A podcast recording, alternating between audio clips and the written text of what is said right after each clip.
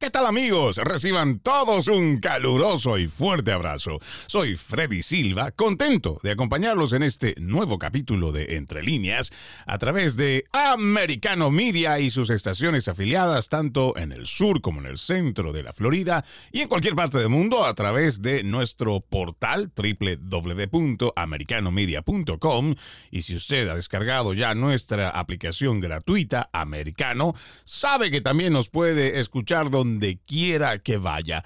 Recuerde que este 2023 nosotros todos nos unimos para decir no más fake news, no más noticias falsas y para ello hemos puesto a su disposición este portal www.americanomedia.com donde encontrará un equipo de profesionales comprometidos con el periodismo que lo mantendrán informado. El día de hoy estaremos hablando sobre las repercusiones tras la lectura de cargos criminales contra el expresidente Donald Trump allá en Nueva York y por supuesto también su discurso en Maralago, donde, ante cientos de seguidores, habló nuevamente de una persecución política y que lo que estaba pasando en Estados Unidos es algo que no se puede creer, algo surreal y que no debería pasar en la nación. Comencemos escuchando un fragmento de dicho discurso del presidente 45 de los Estados Unidos ayer por la noche. Inmediatamente afronté las cosas a través de esta acusación ridícula. Todo el mundo dijo, de verdad, esta no es una acusación que se sustente, aquí no hay nada. Los abogados se acercaron conmigo y me dijeron, aquí no hay nada, no se puede probar lo que dicen, ¿verdad? El criminal es el fiscal, de verdad, porque está dejando pasar otros casos. Y lo que ella debe de estar haciendo es renunciar y Brexit, por supuesto, se ha comprobado que me están persiguiendo y, y que me quieren agarrar a mí. Ahí podíamos escuchar claramente al presidente Donald Trump hablando sobre lo que él considera una persecución política y lo que nosotros también venimos denunciando por varias semanas, porque esto no parte recién con el anuncio oficial por parte de la Fiscalía de Nueva York de acusarlo de delitos penales. Esto ya viene desde mucho antes. Han intentado los demócratas utilizando las agencias federales, igual que comités en el Congreso, tratar de inhabilitarlo para que no pueda competir como el candidato para las elecciones en el 2024. Saben que es uno de los oponentes más fuertes y por eso quieren sacarlo del camino. Han intentado con distintas formas y es por eso que para nosotros lo que él hace en estas afirmaciones no es más que corroborar la desfachatez con la que ha venido obrando el Partido Socialista Demócrata y sus operadores más serviles. Ahora, cuando se refiere a esta ridícula acusación, nosotros hemos venido revisando este documento que, si usted gusta, amigo oyente, cuando desee, nosotros podemos compartirle a través de un mensaje en PDF para que pueda leer. No es muy extenso, apenas si tiene 16 páginas. Empieza en la primera diciendo Corte Suprema del Estado de Nueva York, Condado de Nueva York, la gente del Estado de Nueva York. Este es un proceso contra Donald J. Trump, que sería el acusado. Algo que nos llama poderosamente la atención es que en las 34 menciones o los 34 cargos que presenta la Corte Suprema, en este caso la Fiscalía o la gente del Estado de Nueva York, como se plantea en este documento, es casi inevitable pensar que hubo un error de transcripción o que alguien simplemente hizo un copiar y pegar, un copy-paste, porque al desarrollar o leer cada uno de los artículos ve cierta similitud en todo lo que ha venido planteando el fiscal Alvin Bragg, que según él esto es un delito grave. Ahora, simplemente leamos el primer cargo. Dice, en violación de la ley penal 175.10 cometido de la siguiente manera. El demandado, Donald Trump, en el condado de Nueva York y en otros lugares el 14 de febrero del 2017 o alrededor de esa fecha, con la intención de defraudar y de cometer otro delito y ayudar y ocultar la comisión del mismo, realizó y provocó una entrada falsa en los registros comerciales de una empresa, a saber, una factura de Michael Cohen fechada el 14 de febrero del 2017, marcada como un registro del fideicomiso revocable Donald J. Trump y conservada y mantenida por la organización Trump. Ahora leamos el segundo cargo. El gran jurado antes mencionado, mediante esta acusación, además acusa a Donald Trump del delito de falsificación de registros comerciales en primer grado en violación de la ley penal 175-10 cometido de la siguiente manera. El acusado en el condado de Nueva York y en otros lugares el 14 de febrero del 2017 o alrededor de esa fecha con la intención de defraudar y la intención de cometer otro delito y ayudar y ocultar la comisión del mismo, hizo y provocó una entrada falsa en los registros comerciales de una empresa, a saber, una entrada en el libro mayor detallado por el fideicomiso revocable Donald J. Trump con el comprobante número 842457 y conservado y mantenido en la organización Trump. Vayamos al tercer cargo. El gran jurado antes mencionado, mediante esta acusación, además acusa a Donald Trump del delito de falsificación de registros comerciales en primer grado en violación de la ley penal 175.10 cometido de la siguiente manera. El demandado en el condado de Nueva York y en otros lugares el 14 de febrero del 2017 o alrededor de esa fecha con la intención de defraudar y de cometer otro delito y ayudar y ocultar la comisión del mismo, realizó y provocó una entrada falsa en los registros comerciales de una empresa, a saber, una entrada en el libro mayor detallado para el fideicomiso revocable Donald J. Trump con el número de comprobante 842460 y conservado y mantenido por la organización Trump. ¿Le sonó algo parecido al anterior? Vayamos al cuarto cargo. Y el gran jurado antes mencionado, mediante esta acusación, además acusa a Donald Trump del delito de falsificación de registros comerciales en primer grado, en violación de la ley penal 175.10, cometido de la siguiente manera. El demandado en el condado de Nueva York y otros lugares el 14 de febrero de 2017 o alrededor de la fecha, con la intención de defraudar y de cometer otro delito y ayudar y ocultar la comisión del mismo, realizó y provocó una entrada falsa en los registros comerciales de una empresa, a saber, un cheque de la cuenta fiduciaria revocable de Donald Trump y un talón de cheque fechado el 14 de febrero de 2017 con el número de cheque 000138 conservado y mantenido por la organización Trump. ¿Algo le sonó parecido al primer cargo o parecido al segundo? Vayamos al quinto, si es que usted no me lo cree todavía. El gran jurado antes mencionado, mediante esta acusación, además acusa a Donald Trump del delito de falsificación de registros comerciales en primer grado, en violación de la ley penal 175.10, cometido de la siguiente manera. El acusado, en el condado de Nueva York y en otros lugares, entre el 16 de marzo y el 17 de marzo de 2017, o alrededor de esa fecha, con la intención de defraudar y de cometer otro delito y ayudar y ocultar la comisión del mismo, realizó y provocó una entrada falsa en los registros comerciales de una empresa, a saber, una factura de Michael Cohen fechada el 16 de febrero de 2017, transmitida alrededor del 16 de marzo, marcada como un registro del fideicomiso revocable de Donald Trump y conservada y mantenida por Trump Organization o la organización de Donald Trump. Algo le sonó medio parecido a los anteriores cargos y si usted sigue revisando el sexto, el séptimo, el octavo, el noveno y llega hasta el 34, se dará cuenta claramente que existe una gran similitud en estos 34 cargos que han presentado en la Fiscalía de Manhattan en contra del presidente Donald Trump. Nosotros no somos expertos, no somos abogados en esta rama, pero claramente podemos identificar que existe un problema del cual trataron de desglosarlo 34 veces. Lo que sí nos parece interesante dentro de la presentación de estos 34 cargos es que se reporta el pago de cheques que se supondría tendrían que haber sido firmados por el mismo Donald Trump, en conocimiento de Donald Trump. Ahora, que de ahí la fiscalía compruebe que realmente Donald Trump sabía que estaba haciendo el pago a Cohen o que estaba firmando el cheque para que Cohen haga el pago, supuestamente para acallar esta versión que tiene Stormy Daniels de que tuvo una relación extramarital allá en el 2006, me parece algo que es realmente difícil.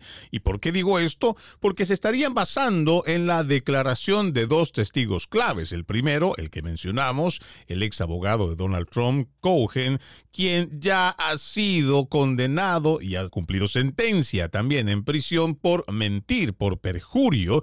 Y también tenemos a la actriz porno que mediante un comunicado también fue a decir públicamente, y esto otra vez lo sacamos de un artículo del Washington Post, diciendo que ella realmente no tuvo nada con el presidente Donald Trump. Pero ¿qué es lo que además argumenta el fiscal Alvin Bragg? Se lo cuento al volver de esta. Seguimos, seguimos con más de Entre líneas a través de Americano Media y por supuesto las estaciones afiliadas que retransmiten nuestra programación allá en el sur de la Florida, en el centro y cualquier parte del mundo. Reciban siempre nuestro cordial abrazo. Gracias por acompañarnos y no se olviden que también pueden descargar nuestra aplicación. Es totalmente gratuita. Americano está disponible para Apple y también Android. El día de hoy haciendo un resumen de las repercusiones que sucedieron el día de ayer, luego que el presidente Donald Trump fuera hasta Nueva York para que en una corte le leyeran 34 cargos de lo que es acusado. Decíamos antes de irnos que en una revisión bastante rápida de esas 16 páginas que es de conocimiento público, pero si usted todavía no lo ha adquirido y quiere leerlo, con mucho gusto escríbanos a nuestra nuestro correo electrónico, igual que puede escribirnos a través de nuestras distintas redes sociales y con mucho gusto le compartiremos ese documento. No es bastante extenso, realmente son dos, uno de 16 que detalla y especifica esos 34 cargos. Hay otro documento que tiene otras 13 páginas que también habla de ciertos detalles de los crímenes que supuestamente comete el expresidente Donald Trump y nuevamente eso es público y está para que todas las personas que gusten o que estén realmente interesadas en seguir este caso lo puedan leer. Pero nosotros antes de irnos a la pausa decíamos, ¿qué es lo que argumenta el fiscal Alvin Bragg? Vamos a escucharlo. Under New York State law, it is a felony to falsify business records with intent to defraud and an intent to conceal another crime. That is exactly what this case is about. 34 false statements made to cover up other crimes. We cannot and will not normalize serious criminal conduct. As I, as I just mentioned, we have uh, had available to the office additional evidence uh, that was not in the office's possession prior to my time here. Esa era la respuesta de Alvin Bragg, el fiscal de distrito de Nueva York, que dijo, bajo la ley de Nueva York, es un delito grave el falsificar documentos comerciales, intentar defraudar e intentar ocultar otro crimen. Eso es exactamente de lo que se trata este caso. 34 declaraciones falsas hechas para cubrir otros crímenes. No podemos y no normalizaremos una conducta criminal grave. Como he mencionado, tenemos en la oficina evidencia adicional que no lo tengo conmigo ahora. Dentro de lo que él menciona, que esto es un delito con la intención de cubrir otros delitos, trata de explicar a Alvin Bragg que el principio de falsificar estos documentos comerciales era con tal de que no se supiera durante la campaña en 2016 que el entonces candidato y luego presidente Donald Trump trató de ocultar una infidelidad, según lo que dice este fiscal, y por eso él trató, mediante este delito de falsificación de documentos comerciales, tratar de ocultar el otro delito que para él es mucho más grande, que además para nosotros eso sería un delito federal, pero según él, era intentar ocultar eso mediante esta falsificación de documentos.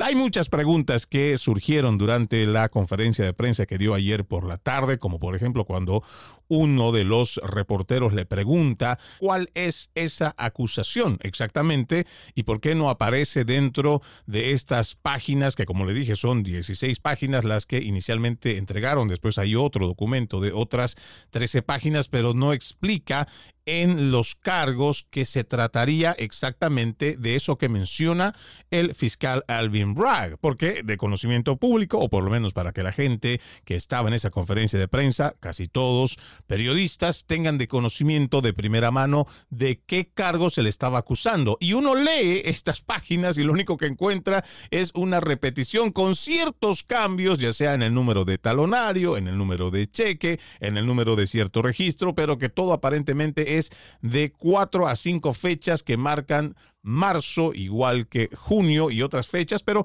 en ese momento uno de los reporteros le pregunta, ¿y por qué eso no está aquí dentro de la acusación que hace en nombre del pueblo o la gente de Nueva York? Y la respuesta que da a conocer Alvin Bragg es algo que para nosotros es muy sorprendente. Él dice que la ley no lo requiere. Él está sobreentendiendo, o más bien nos quiere hacer entender que se sobreentiende que ese delito por el cual está escrito en esos 34 cargos significan que todo el pueblo estadounidense tendría que sobreentender que esos 34 cargos de falsificación comercial se traducen también en querer tapar con ese delito el otro delito que supone él. Se trataría de el engaño o tratar de mentirle al pueblo estadounidense, a la gente de Nueva York, en cuanto a ocultar esta relación extramarital que afirma Stormy Daniels, pero que el presidente Donald Trump lo ha negado en toda oportunidad. Pero además, el fiscal Alvin Bragg, también durante esa conferencia de prensa, dijo que el esquema de atrapar y matar, catch and kill, involucró a Trump, su ex abogado Michael Cohen y ejecutivos de American Media Inc. a partir del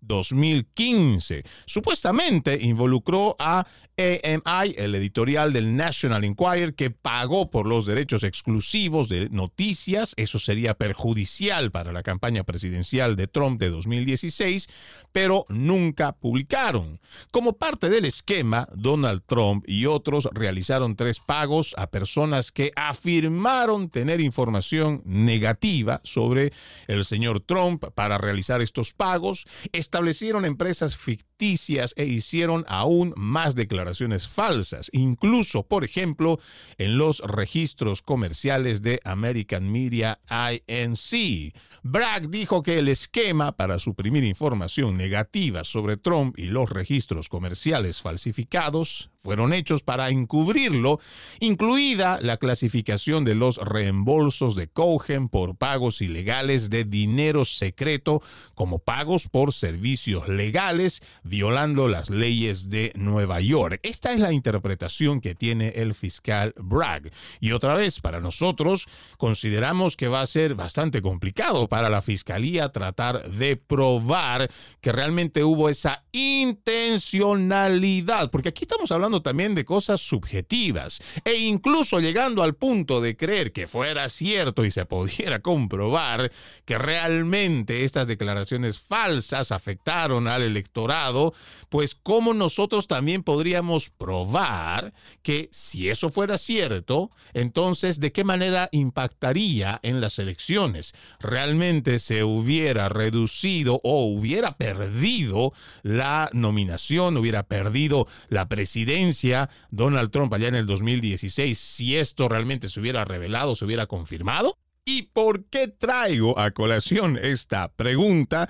Porque voy a utilizar los mismos términos que hacen y que han venido diciendo la izquierda progresista, estos socialistas demócratas, que cuando hablábamos sobre la computadora de Hunter Biden y a nuestra consideración, más allá de las groseras imágenes en fotografías y videos de Hunter Biden, el hijo de Hunter Biden, bueno, dejando de consideración esas grotescas imágenes, a nosotros los que sí nos llamaba la atención es el presunto tráfico de influencias que se utilizó en nombre de quien entonces era el vicepresidente de los Estados Unidos, Joe Biden. Y ya hemos visto hace unas semanas nada más y con toda esta cortina de humo que estamos viendo no se está tocando de fondo, pero ya hemos visto que con registros bancarios hay empresas que le han estado pagando o primero han recibido 3 millones de dólares y de ahí, viniendo desde China ese dinero,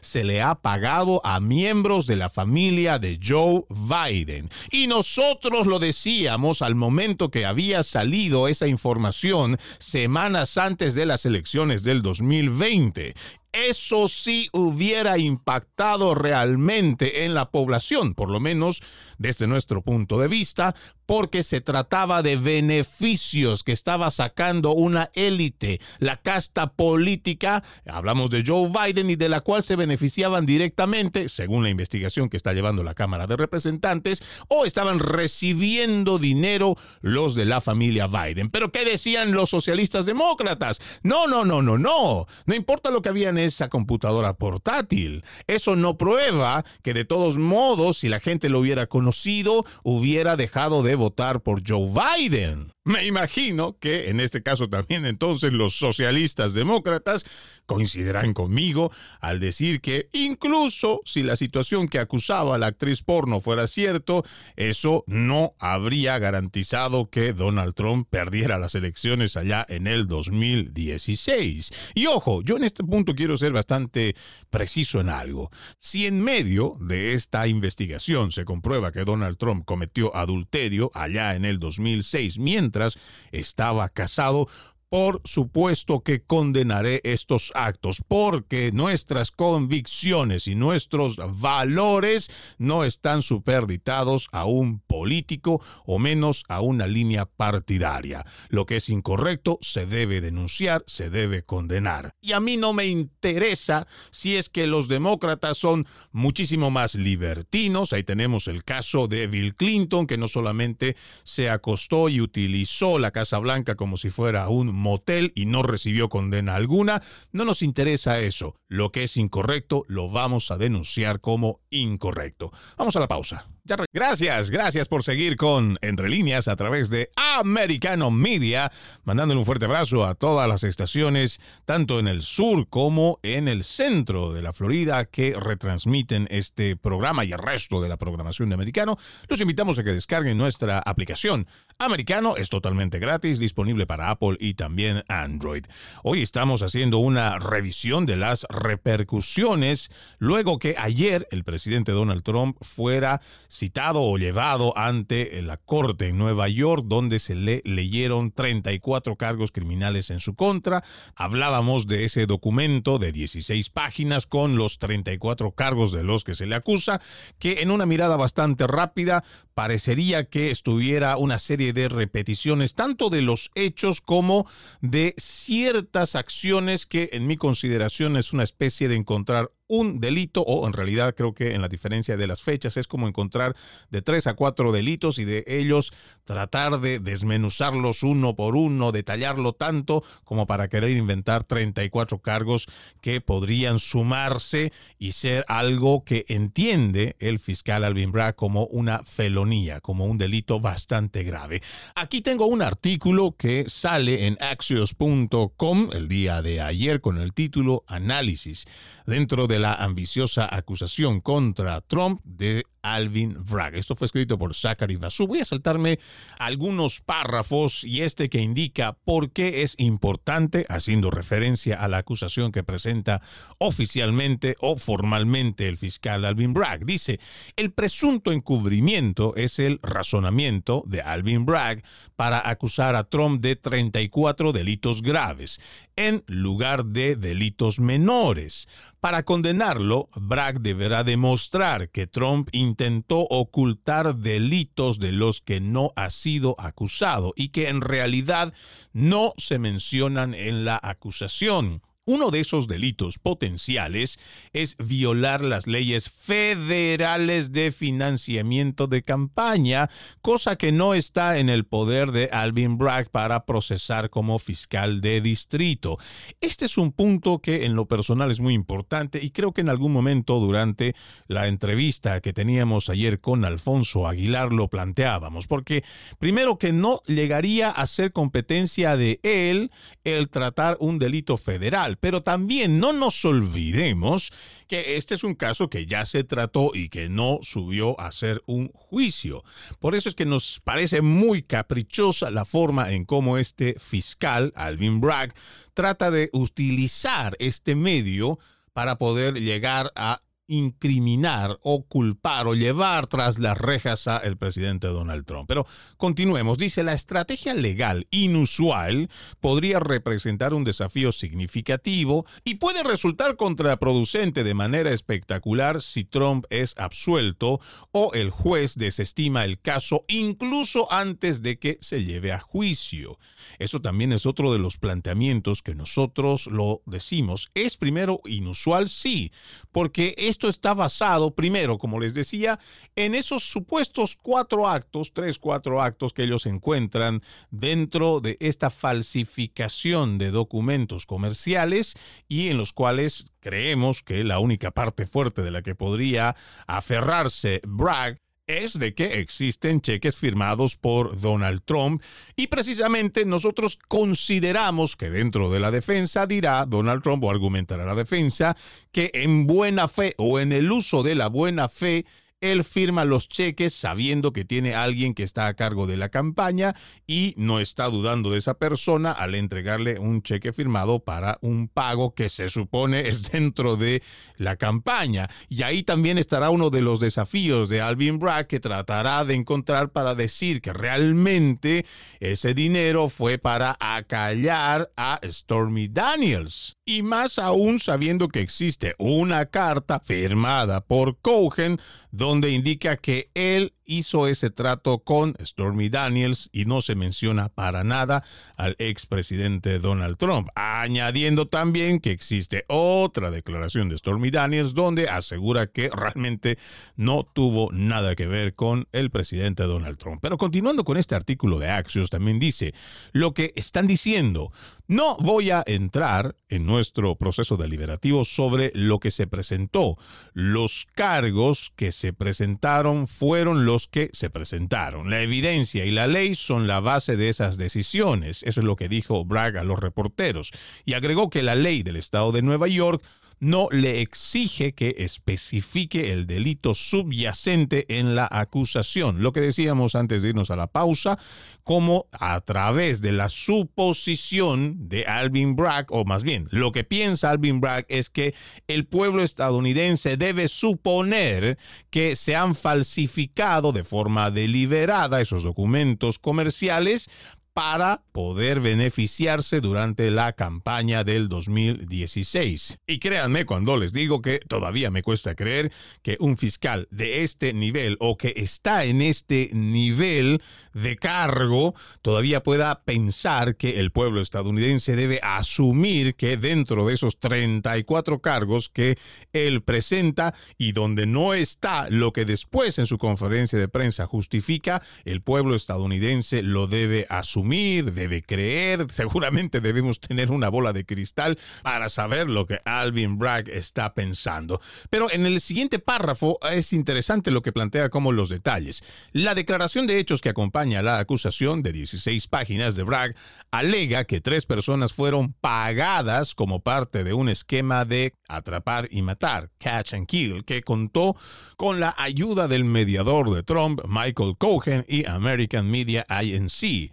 Dino Sajudin, un reportero de Trump Tower, cuya identidad fue identificada por The New Yorker, recibió 30 mil dólares de esta empresa mencionada, American Media Inc., por los derechos exclusivos de una historia sobre un niño que Trump supuestamente tuvo fuera del matrimonio. Karen McDougall una ex modelo de Playboy, recibió 150 mil dólares también de esa empresa mencionada por los derechos de una historia sobre su supuesta aventura con Donald Trump. Y la que ya mencionamos, Stormy Daniels, una actriz porno que recibió un pago de 130 mil dólares a través de una empresa ficticia creada por Cohen. La intriga. Algunos aliados y abogados de Trump han argumentado que el expresidente pagó el dinero del silencio no para proteger su campaña, sino para proteger a su esposa y familia de la vergüenza personal. Esto es lo que dice Axios. Pero la acusación alega que Trump le pidió a Cohen que intentara retrasar el pago de Daniels hasta después de las elecciones porque en ese momento no importaría si la historia se hiciera pública. También alega que Trump invitó al director ejecutivo de esta empresa American Media, David Pecker, a cenar en la Casa Blanca el verano del 2017 para agradecerle su ayuda durante la campaña. Ojo, estas son simplemente conjeturas, no son ideas que podrían justificar el por qué. Pero, continuando con la lectura, dice, no se trata solo de un pago, es lo que dijo Alvin Bragg en una conferencia de prensa después de la lectura de cargos de Trump, en la que enfatizó que los registros comerciales precisos son especialmente importantes para Manhattan como el centro financiero del mundo. Y consideramos nuevamente, por lo menos en la lectura hasta acá de esta publicación de Axios, nos parece por eso que podemos coincidir con ciertos analistas que esta no es realmente una acusación que tenga mucha solidez. Además, que existe estos 34 cargos escritos dentro de estas 16 páginas presentadas desde la oficina del fiscal Alvin Bragg, pero que no acompaña como si fuera el delito, porque no existe ese delito en el cual después en su conferencia de prensa dice que se cometieron estos delitos con el propósito de ocultar estos otros, pero esos otros no los menciona y sabe que no los puede mencionar, o por lo menos nosotros entendemos que no los podría mencionar, porque incluso si se comprobara que se tratara de un delito federal, no está dentro de su competencia llegar a poder tratar ese delito o que en la corte en la cual se está desarrollando este caso pudieran continuar con ello. Y es ahí donde seguramente surgirán muchas preguntas de el por qué entonces se estaría llevando a cabo. Primero, un caso que ya habría fenecido porque han pasado más de siete años, según lo que establece la ley de Nueva York con delitos graves, sabiendo que este caso podría terminar no solamente en un desestimiento, sino también podría fortalecer una vez más a la campaña del presidente Donald Trump. Porque no nos olvidemos que en la medida que han intentado perjudicar al presidente 45 de los Estados Unidos antes o durante su campaña antes y durante su presidencia, ahora, después de que ya no está ejerciendo el poder, lo único que han hecho los de la izquierda radical socialista demócrata es hacer más fuerte al presidente Donald Trump y las encuestas no mienten y cada vez más, incluso dentro del partido republicano y más importante aún de aquellos que no pertenecen ni a republicanos ni a demócratas, el apoyo hacia el presidente Donald Trump aumenta cada vez que tratan de ponerle una zancadilla en el camino o que cada vez que los demócratas tratan de inhabilitarlo para la contienda electoral del 2014. Vamos a la última pausa. Ya regresa. Gracias, siempre gracias por continuar con Entre líneas a través de Americano Media y las distintas estaciones afiliadas que transmiten nuestra programación. Lo invitamos de igual forma a que descarguen nuestra aplicación gratuita Americano que está disponible para Apple y Android. Nos puede ver y escuchar donde quiera que vaya. El día de hoy estamos hablando sobre las repercusiones tras la lectura de cargos criminales contra el expresidente Donald Trump en Nueva York. Y escuchemos un poco más de su discurso que dio anoche en Mar-a-Lago a su regreso del estado de Nueva York. Dicen, esto no está bien, es un insulto lo que pasó hoy al mundo, al país. Hay otras razones que perseguir, como fronteras abiertas, Afganistán, en donde dejamos atrás a ciudadanos estadounidenses estadounidenses, 85 mil millones de dólares equivalente en equipo fue lo que dejamos allá. Se perdieron vidas, sin mencionar que hay otras personas que perdieron brazos, piernas en estas guerras. Algo muy penoso en la historia de nuestro país. vergonzoso, por supuesto se está renunciando a la independencia energética. Seremos dominantes más que ninguna otra nación. Por supuesto, tenemos tres Hace tres años vimos también las estadísticas de crimen si ven en ciudades administradas por los demócratas, números que nunca habíamos visto antes, amenazas abiertas de parte de diferentes países por el uso de armas nucleares antes, o cosas que no se habían hablado antes de la administración Trump, por supuesto, y que ahora la administración Biden estamos viviendo la posibilidad de tener la tercera guerra mundial, créanlo o no. La economía que tiene una gran inflación, hemos visto la más grande años, el ejército que yo solía tener para hacer frente a ISIS ya no está en Salamí. Bueno, ya, ya no está. Estamos tratando ahora de adoctrinar, pero ahora de verdad se está dando un paso atrás, ahora se está citando, se está llevando a juicio al presidente 46 de los Estados Unidos que recibe, que recibió 75 millones de votos, que es más que cualquier otro presidente en la historia de nuestro país haya recibido. Y bueno, ahí escuchábamos parte de lo que era la alocución del presidente Donald Trump hablando de serios problemas que tiene la nación y que lamentablemente están siendo este tipo de cosas, algo como una cortina de humo que está manteniendo distraída a la gente y que no se trata solo estas triquiñuelas políticas, hay que decirlo también.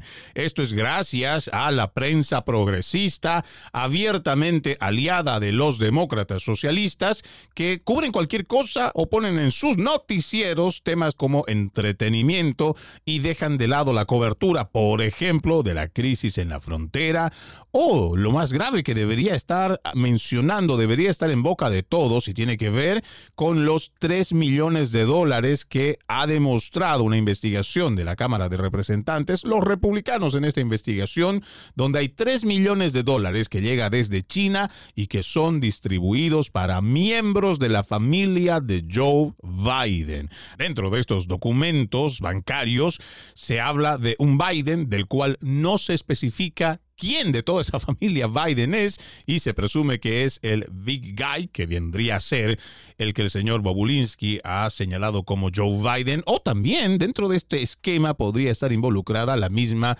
esposa de Joe Biden, Jill Biden. Pero todo esto no lo estamos mencionando, todo esto lo estamos dejando de lado, los graves problemas en cuanto a la economía no se está mencionando. Y además algo que nos parece muy preocupante y que en el tablero geopolítico está haciendo haciendo tambalear lo que significaría el liderazgo económico como primera potencia económica mundial a los Estados Unidos, y es el hecho de que ya hace varias semanas Rusia, China, India, ahora Brasil y otras naciones están saliéndose de la comercialización, por ejemplo, en el tema energético, y ya no utilizarán el dólar como una moneda de intercambio, sino que estarán usando sus propias monedas domésticas, y esto va a significar un verdadero quiebre en la hegemonía económica en el mundo de los Estados Unidos de Norteamérica. Pero estoy seguro que esto que le estoy mencionando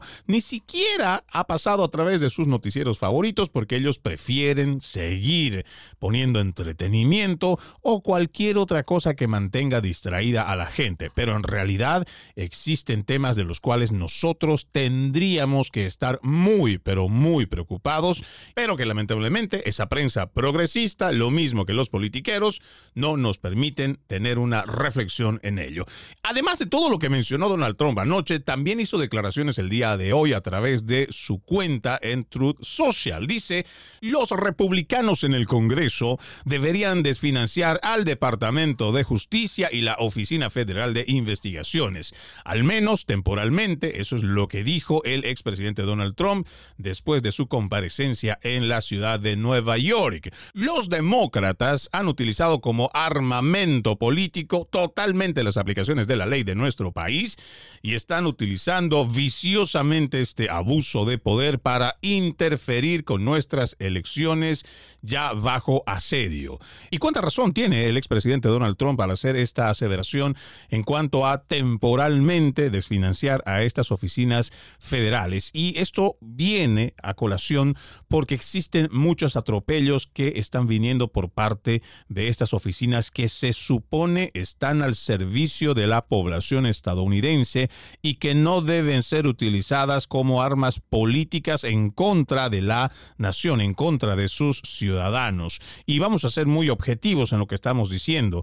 Aquí se ha utilizado a estas agencias federales con orden estricta, documentada desde la oficina oval para que se trate como a delincuentes o terroristas domésticos, a los padres de familia que han estado protestando en las juntas escolares en nombre de los derechos de los padres sobre la educación de sus hijos. Hemos visto cómo, por ejemplo, en el estado de Virginia han estado persiguiendo y acallando a estos padres de familia que lo único que hicieron fue plantarse en estas reuniones ante las juntas escolares exigiendo que se retiren libros que contenían pornografía infantil y que estaban destinados para niños en las escuelas primarias, lo mismo que en la secundaria.